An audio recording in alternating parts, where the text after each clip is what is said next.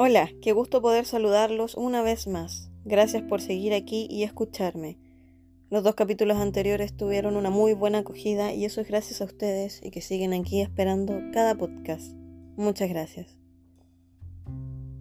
Hoy hablaré de un tema delicado, pero sumamente importante. Hablaremos del ciberbullying o el ciberacoso, que es lo mismo. Explicaré qué es, a quiénes afectan y cómo actualmente puede seguir siendo un daño que se pueda masificar durante todo este periodo de pandemia. La pandemia trajo consigo un aislamiento total. Dado estas circunstancias, hay un gran aumento en el uso de aparatos electrónicos, ya que como bien manejamos, estas son las herramientas para seguir en contacto con las demás personas. Y esto no es diferente para los niños y niñas. Quiero mencionar que independientemente de si no tienes niños o niñas en tu vida, tú puedes llegar a conocer a alguien que sí los tenga. Y esta información puede ser totalmente relevante en su vida. También podemos entrenar la empatía de esta manera. No porque algo no nos involucre directamente, significa que no es importante conocer sobre ello. Como mencionaba, existe hoy en día un gran aumento en el uso de aparatos electrónicos, que además tienen acceso a Internet. Bien sabemos que se ha tomado en algunos colegios y liceos la estrategia de seguir impartiendo clases de manera virtual, por lo que los niños, niñas y adolescentes pasan muchas horas conectados a Internet, tanto en sus clases como posterior a ellas. Entonces, ¿qué es el ciberbullying o el ciberacoso? Existen diversas definiciones para este concepto, pero al recopilar las características más claras de esta, podemos definirla como una forma de bullying, la cual consta de una persona o un grupo de personas para realizar intencionadamente y de forma recurrente daño a otra. Esta persona pasará a transformarse en la víctima. Le harán ciberbullying por medio de amenazas, humillaciones, intimidación e insultos. El ciberbullying se da entre grupo de pares, niños, niñas, adolescentes, pero de las mismas edades. Existen muchas plataformas para realizar este acoso. Basta con ocupar los medios electrónicos como celulares, computadores, tablet. ¿Y de qué forma se genera el acoso escolar? Por medio de memes, páginas web, ocupando los portales virtuales de clases, mensaje por las redes sociales, tales como Instagram, Facebook, Twitter, TikTok, Tumblr, algún chat en línea, inclusive por videojuegos. Para que podamos entender toda esta información de mejor forma, escuchemos un caso. Tomás tiene 15 años, vive con su papá. Su mamá se fue de casa cuando él era muy pequeño, se creció sin ella. Y cuando debe enfrentar fechas como el Día de la Mamá o momentos en donde las mamás asisten a los colegios, son sucesos de por sí ya difíciles para él. Tomás siempre durante pequeño sufrió bullying por el mismo tema y aprendió a vivir con esta carga. De alguna manera trató de, no darle mayor importancia, pero las cosas cambiaron radicalmente cuando comenzó la pandemia en Chile. Tomás, en conjunto con su papá, iniciaron una cuarentena voluntaria. Por suerte su papá puede seguir trabajando por medio del teletrabajo y con ayuda de él pudo aprender bien a realizar su trabajo desde casa. Las primeras semanas fueron tranquilas para Tomás, ya que estaba bien, tranquilo y sin que lo molesten, aprovechó de avanzar algunos trabajos que le habían quedado del liceo. Colaboraba bastante en casa. Él usa varias redes sociales, como por ejemplo ocupa Facebook, Twitter e Instagram. Dentro de estas tres, la que más ocupa es Instagram. Le gusta subir fotos de paisajes o de objetos y colocarle algún tipo de descripción. De un momento a otro comenzó a recibir varios seguidores en esta red social, algo que para Tomás no tenía mucha importancia, pero le era entretenido ver cómo su cuenta comenzaba a tomar una dirección positiva y daba para pensar que a las personas les estaba gustando su contenido. Realmente no era así. Al día siguiente de esto, la cuenta de Tomás empezó a recibir comentarios en sus fotos sobre lo mala que eran estas fotos. Comentarios como, Qué malas fotos. No tienes talento. Deberías eliminar tu cuenta. Qué fome esta cuenta. Pero un comentario le hizo sentido absoluto. este decía, ¿y les muestras estas fotos a tu mamá? Tomás pensó que esto era provocado por los compañeros del liceo. Tomás lanzó su celular y se encerró en su pieza. No quiso comer nada y pese a que su papá lo fue a ver reiteradas veces, él decía que estaba ocupado, que después iba a comer algo. La situación comenzó a empeorar. El acoso hacia Tomás se incrementó. Siempre desde cuentas falsas lo insultaban por medio de las clases virtuales. Al final él empezó a desconectarse y no asistir a clases. Le mandaba mensajes por Instagram. Pese a que él denunciaba estas cuentas por la plataforma y lograba que cerraran varias de estas, era muy fácil crear cuentas falsas. Los mensajes cada vez eran más agresivos y más hirientes, siempre haciendo referencia a que, según estas personas, ni su madre lo quiso. Tomás cerró todas sus redes sociales. De todas formas le llegaban memes, mensajes ofensivos, muy hirientes, y lo amenazaban con que si salía de su casa le iban a pegar, que sabían todos sus movimientos y que no podría escapar de su miserable vida. ¿Cómo crees tú que se siente Tomás? Él comienza a creer que debe ser rechazado, que es cierto que ni su mamá lo quiso, y comienza a crear un odio hacia ella, ya que por ella le pasan todas estas cosas. También siente miedo, porque todo el tiempo le llegan mensajes horribles. Lo amenazan todos los días. También le empezó a ir mal en los trabajos de clases, dado que no los mandaba. Entonces, tenemos a Tomás con baja autoestima, un bajo autoconcepto, tenemos a esta persona con miedo, con mucha incertidumbre, vive amenazado.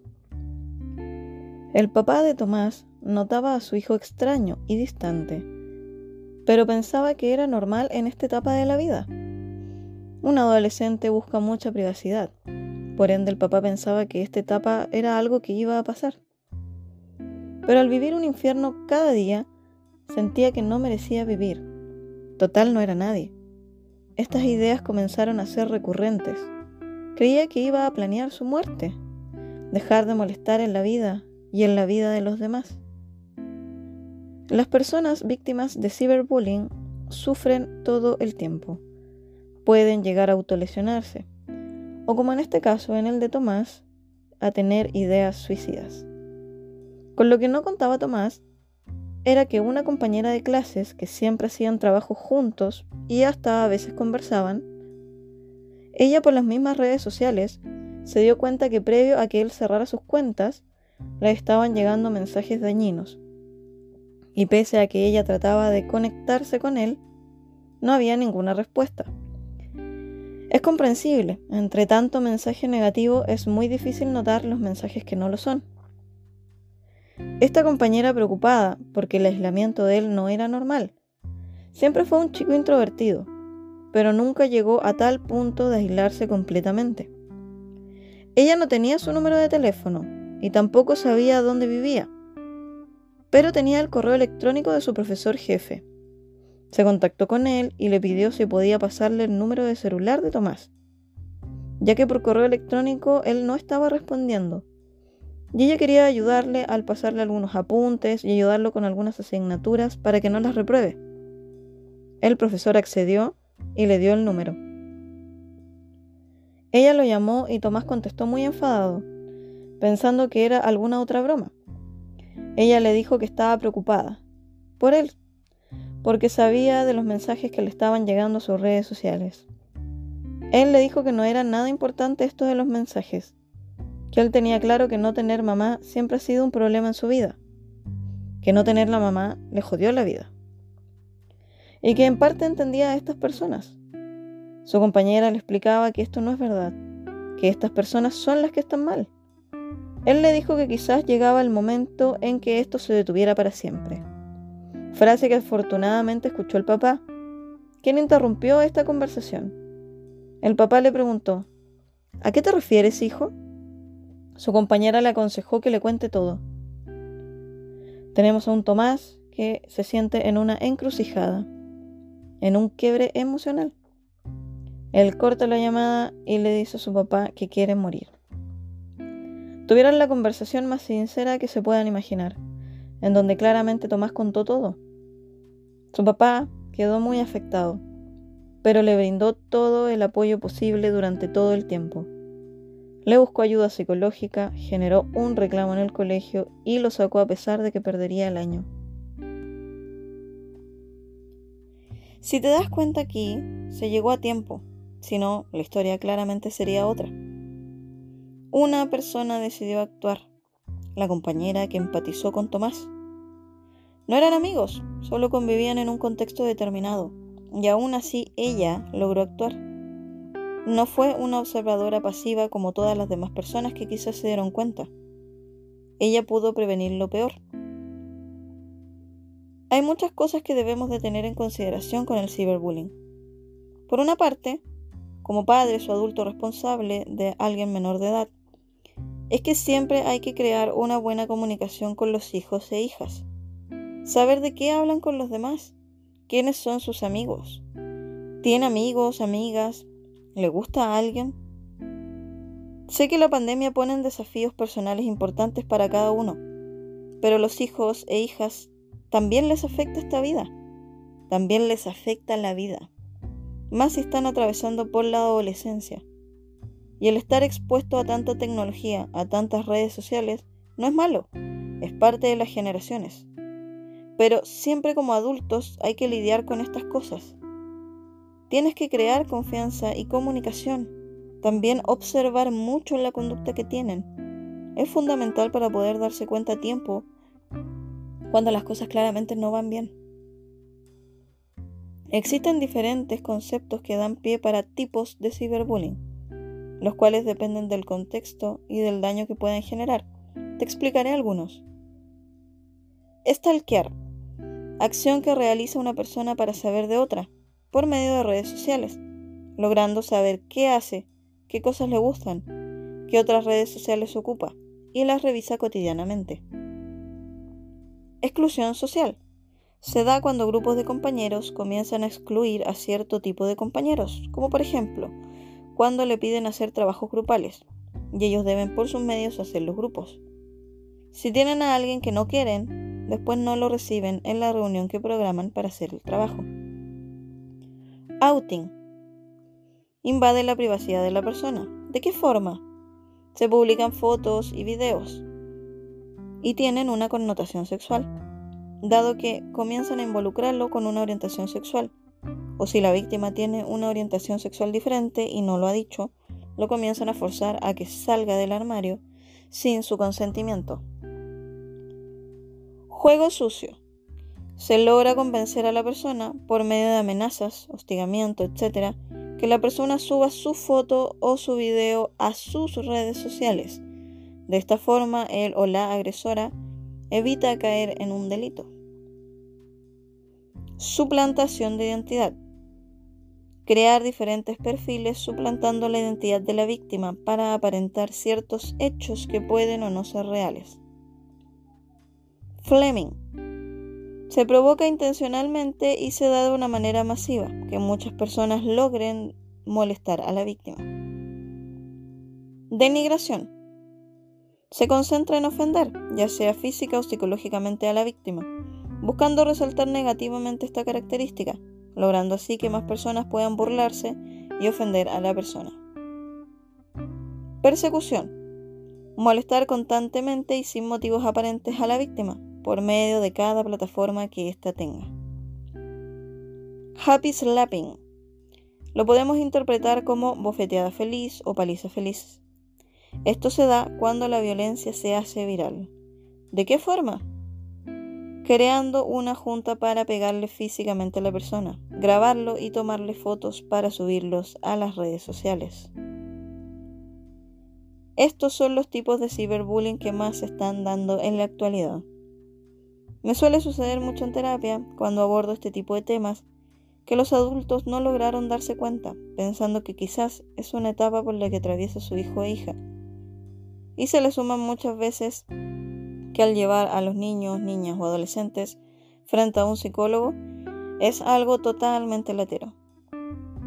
Pero quiero decirte que también es responsabilidad tuya como adulto hacer entender que la salud mental es importante que podemos atravesar por temas como este u otros temas y que estos nos pueden afectar creando un problema en nuestras vidas, afectando la forma en la que la vivimos.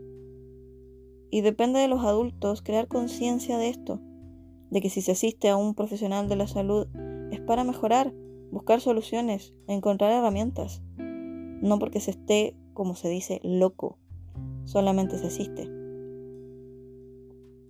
No solo hago este podcast para informar de un tema, también lo hago para hacer un llamado a prevenir estas situaciones que marcan para siempre la vida de alguien. La forma de reducir los casos es previniendo que ocurran, actuando y denunciando cuando se deba. ¿Cuándo se debe denunciar?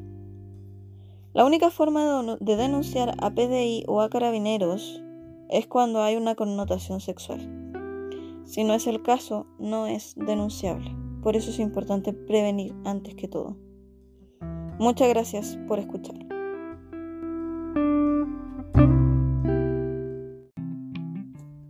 Mi nombre es Karina Montiel Contreras, soy psicóloga general, espero que te haya gustado el episodio y puedas volver en el siguiente para seguir entrenando tu empatía, tu resiliencia, la forma de ver las cosas, la perspectiva que le das y podamos reflexionar de eso haciendo una muy buena versión de lo que podemos ser.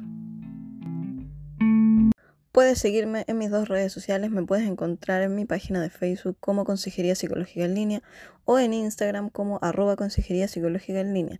Te espero para que puedas aclarar tus dudas, saber los estrenos de los episodios y que compartamos un buen rato por redes sociales. Adiós.